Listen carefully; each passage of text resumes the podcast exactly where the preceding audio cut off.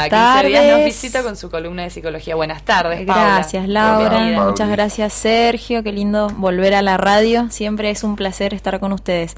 Y bueno, hoy nos acompaña el licenciado Álvaro Ampuero, ¿sí? Colega y amigo también de la casa, ¿sí? Él se ha recibido recientemente de la licenciatura en psicología. Y bueno, y en su tesis de, licenciatura, él trabajó sobre eh, lo que son las experiencias significativas en educación superior. Pero bueno, Álvaro, bienvenido y te escuchamos. Bueno, gracias Pau y agradezco por supuesto a la radio por el espacio y la oportunidad, eh, bueno, de contar un poquito de estas, estas tareas que tal vez nos demanda la universidad eh, y que bueno, en el proceso uno aprende cosas, ¿no? Eh, como lo puede ser la tesis. Sí, es que es aparte como el hito de, cualquier carrera universitaria, de, grado al menos, ¿no? Sí, por supuesto. La tesis claramente cumple una función que no es, o no debería, creo yo, cumplir solamente una función de eh, hacerla para recibirme, como decíamos recién, sino también, bueno, poder aprender lo que es un proceso de investigación. Eh, y bueno, cumple también un montón de otras funciones. Simbólicamente. Eh, simbólicamente, para, el, futuro profesional. Totalmente. Pero contanos, Álvaro, cuál es el abordaje que has hecho en tu propia tesis y cómo nos incide a, los otros que hemos sido estudiantes y que estamos por ahí medio en sí, o, a los, o a los alumnos o estudiantes que están del otro lado ahora escuchando y que por ahí están indecisos Bien, bueno, creo que, a ver, en primer lugar, el aporte fundamental que yo intenté hacer con, con la investigación tiene que ver con poder entender el proceso vocacional y sobre todo el proceso de formación desde un lugar más amplio que solamente la acumulación de conocimientos. Eh, creo que la tesis trata de mostrar mm, toda una serie de cosas, como decíamos recién, de experiencias significativas que son transformadoras para una persona más allá, insisto, de eh, cuánto aprendí a nivel de, por ejemplo, cuántas teorías memoricé o cuántas operaciones aprendí a hacer, eh, sino eh, también poder rescatar cuántas cosas va uno viviendo que realmente nos, nos cambian como, como sujetos, como estudiantes. y bueno, también esta idea de que nos van formando desde aportarnos un criterio profesional. Y en ese proceso también entra, digamos, la cuestión eh, de los motivos de elección. Es decir, yo empecé eligiendo la carrera por, un, por algún aspecto, supongamos, ¿no? Porque me gusta esta carrera, porque es una carrera que la estudió mi, algún familiar, porque la conozco desde otro lado. Y en el proceso fui viviendo todas estas cosas que llamamos experiencias significativas, que me hacen cambiar y que entonces de repente ya hacen que yo no sea el mismo como estudiante, de primero a quinto, por ejemplo. Eh, entonces, si ya no soy el mismo, pero sigo eligiendo la carrera, ¿ese motivo también cambió? ¿Sigue siendo el mismo? ¿O participó también de ese proceso de transformación? Creo que la, la vinculación que yo traté de establecer es esto, ¿no? Que hay, insisto, experiencias que nos hacen cambiar y lo que yo traté de mostrar es que los motivos por los que elegimos una carrera también cambian, ¿sí? O se reeditan o se reelaboran. Eh, y bueno, la, la pregunta era, yo trabajé en este caso con estudiantes avanzados de psicología y algunos tantos que también en el proceso se pudieron recibir.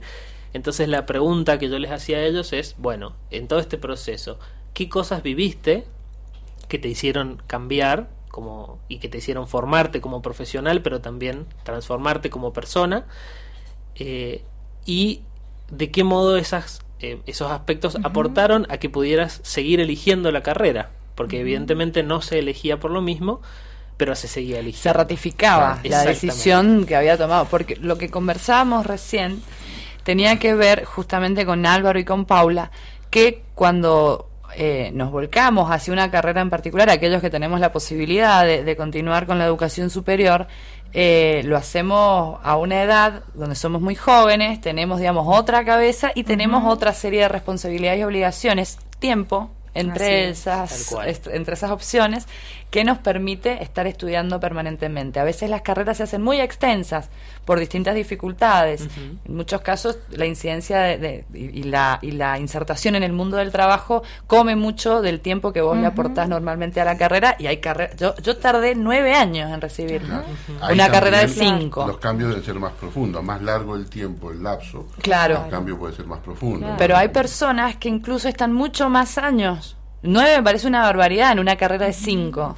Claro, habría que pensar cuántas cosas pasaron en claro. ese tiempo. ¿Qué pasa por ahí con esos estudiantes que avanzan, avanzan, avanzan, más riendo de una materia o dos al año porque están con muchas dificultades para poder tener un, cursado regular o rendir regularmente?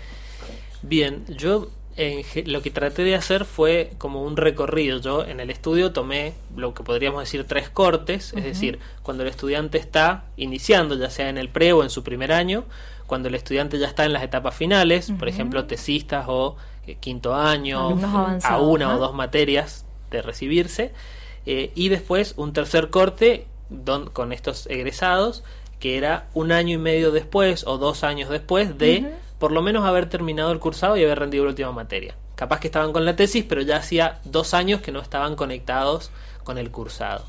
Y en este proceso, eh, digamos, lo que pudimos ver es que al principio en general, como vos decías recién, hay una serie de condiciones en el, digamos, en el joven de 18, 19 años que recién sale de la secundaria, que sería como el, el estudiante tipo. El neófito. Claro. Por supuesto que hay variaciones, hay gente que estudia de más grande, pero en este momento, en general, es un estudiante que elige la carrera.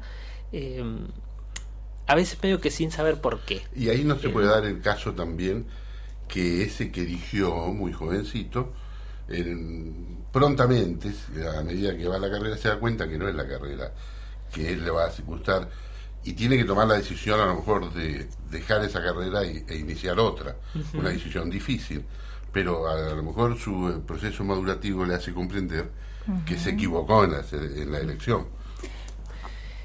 Bien, en eso ¿Cuáles, ¿Cuáles eran los motivos así que los estudiantes... Veo, ah, que despiertan muchas interrogantes. Yo, tengo una ingeniería truncada. Nos están, claro, nos están haciendo pensar un montón digamos. Claro, me has hecho... He vuelto como muchos años.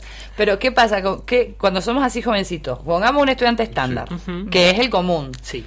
Eh, ¿Cuál es ¿Por qué se vuelcan? ¿Por qué eligen una carrera? ¿Cuáles son los elementos que lo condicionan en ese momento? Bien, en eso yo recién decía, elige medio que sin saber por qué. Por supuesto que no me refiero a que la persona no tenga idea. Hay un proceso, pero es un proceso interno y sumamente emocional. Lo que se va dando en general es que el, estudiante o el, el recién salido de la secundaria muchas veces no puede fundamentar quizás desde, una, desde un lugar más racional todos los motivos por los que elige la carrera, pero se siente muy interesado en general por esa área. Porque me gusta.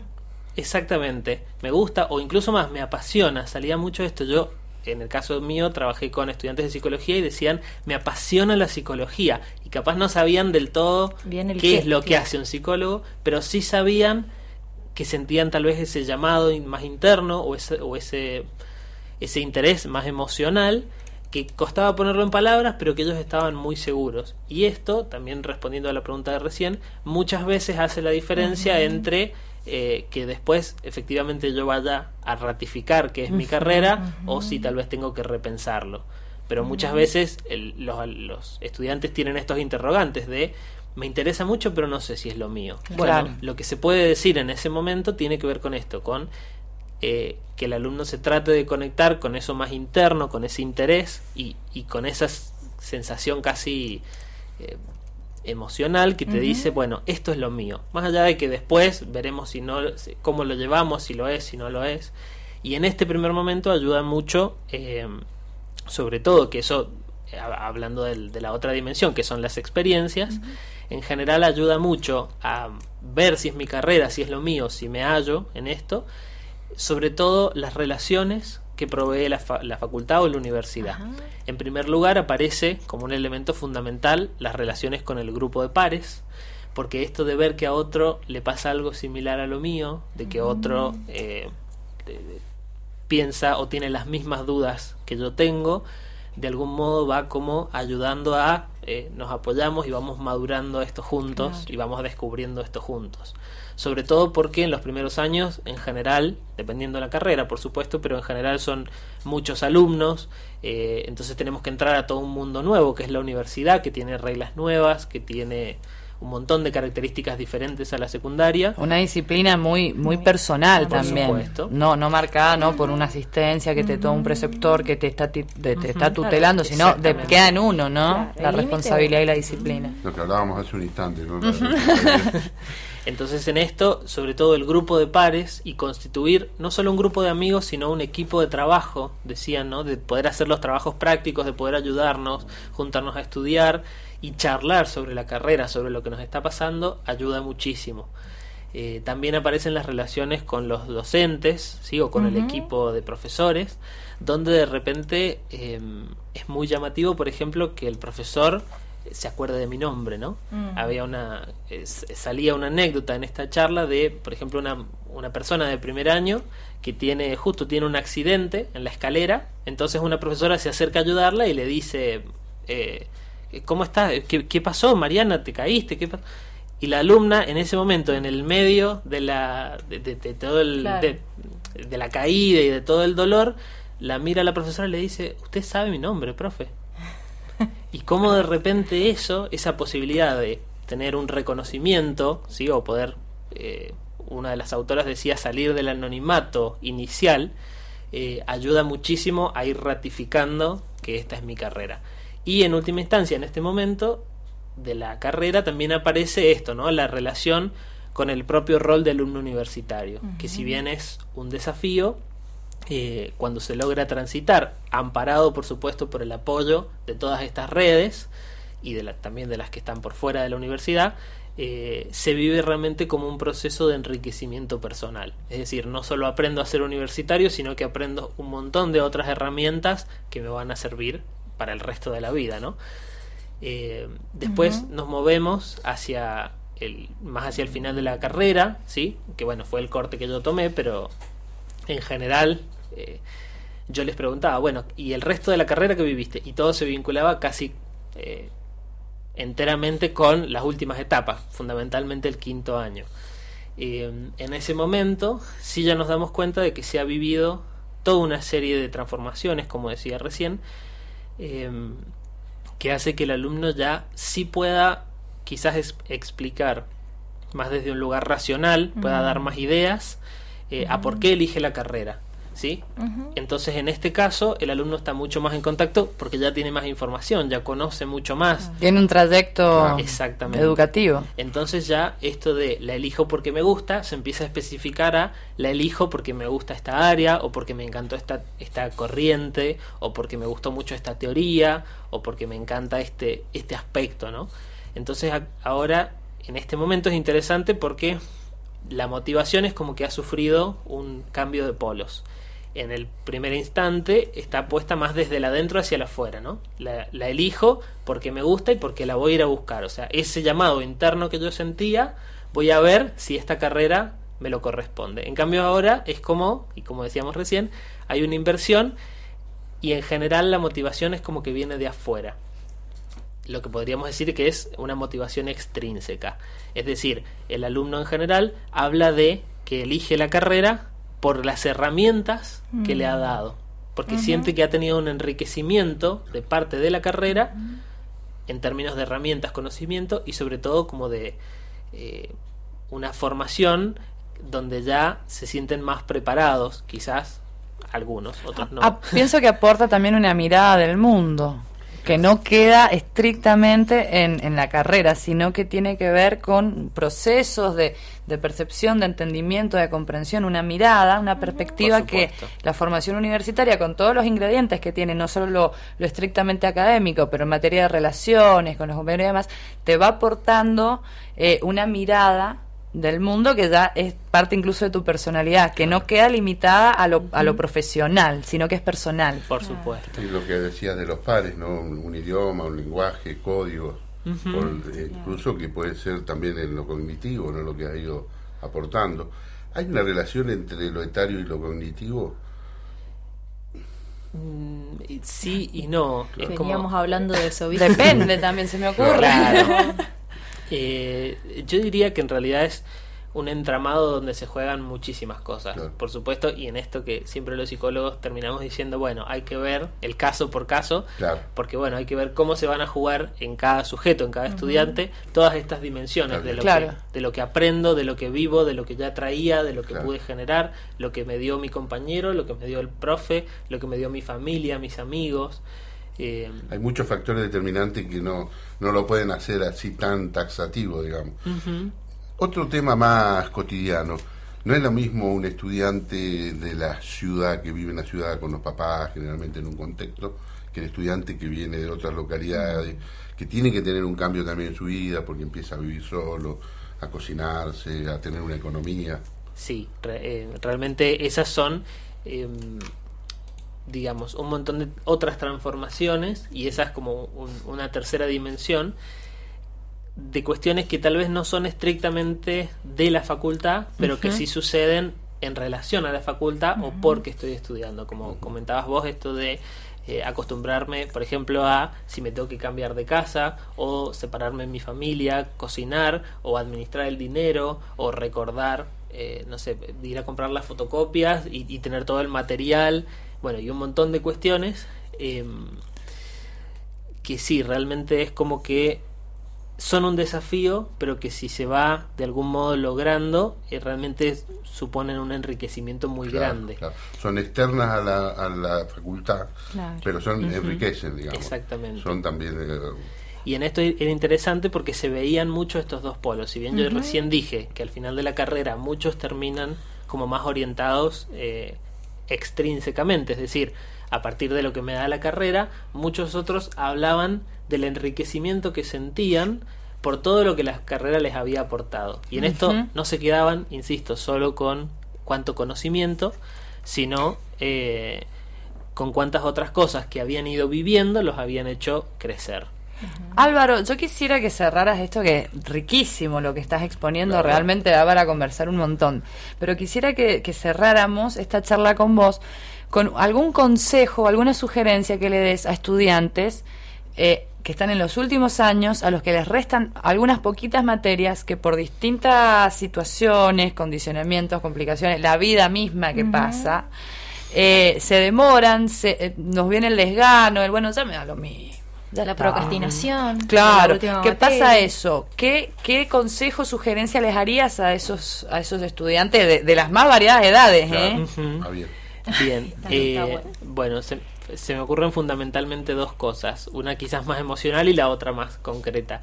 En relación a lo emocional, que era un poco lo que charlábamos recién, eh, volverse a conectar, o sea, si la cuestión tiene que ver con que me estoy replanteando si realmente es lo que me gusta o si realmente esto es para mí, si de verdad quiero o si ya es mejor dedicarme a otra cosa, que es un planteo que sucede mucho en este momento, tratar de volver a conectarse con eso primero que me hizo elegir la carrera, con eso más emocional, esos motivos, eh, y con, por ejemplo, eh, esto de pasar de estudiar para aprobar a tratar de, bueno, estudiar para aprender. sí, que, también es un planteo que sucede mucho en el, eh, en el alumno, ¿no? Esto de estudio, estudio, pero no aprendo. Bueno, entonces tratemos de ver cómo nos conectamos, porque creo que es una, una cuestión interna, una disposición interna, cómo nos conectamos con ese, esa posibilidad de aprender algo nuevo. Y la, el consejo más concreto, que por lo menos a mí me funcionó mucho, he sido protagonista de este consejo, tiene que ver con tratar de volver a establecer una rutina. En general al desconectarse, por ejemplo, si ya no estoy con el cursado, eh, esto sucede eh, si nos ha pasado a varios, eh, sucede que dejamos de tener ese, ese regulador externo. Entonces, un consejo que sirve mucho tiene que ver con establecer un horario y más allá de lo que de cuánto yo vaya a poder estudiar o producir en ese horario, destinarlo exclusivamente para eso. Más aún, si puede ser eh, que nos vayamos a otro lugar, por ejemplo, yo me iba a la biblioteca de la facultad y yo decía, bueno, los martes de 2 a 6 los destino a estudiar o a la tesis. A veces escribía un montón de hojas, a veces no escribía nada, pero es, esta idea de poder volver a establecer un tiempo exclusivamente destinado a eso. En general eso ayuda muchísimo. Listo, disponer un espacio mental. Espacio mental. Acabo de apuntarlo, porque realmente vengo rabando dulce de leche y... no solo yo, hablo porque tengo amigos y amigas muy cerca de recibirse, lo que sería una pena, ¿no? Porque estás a dos, tres materias, has pasado tantos años, realmente es un despropósito, se me hace. Y sí, porque si uno lo pensara con alguna lógica, sí, es un despropósito. Totalmente. En la inversión de tiempo que tenés y truncarla, digamos, cuando te falta un 5%, es una locura. Es una locura. Bueno, genial, Álvaro. Felicitaciones por tu reciente graduación también, por este muy trabajo. La verdad. Muy interesante. Paula, gracias por, la columna, por traernos a Álvaro para compartir esto. Nos vemos en 15 días. Siempre son unas columnas interesantísimas, Paula, realmente. Gracias, Sergio. Nos vemos. Paula de Luca, Álvaro, recientemente graduado de psicología también, nos visitaron hoy, la hora 17, 30 minutos.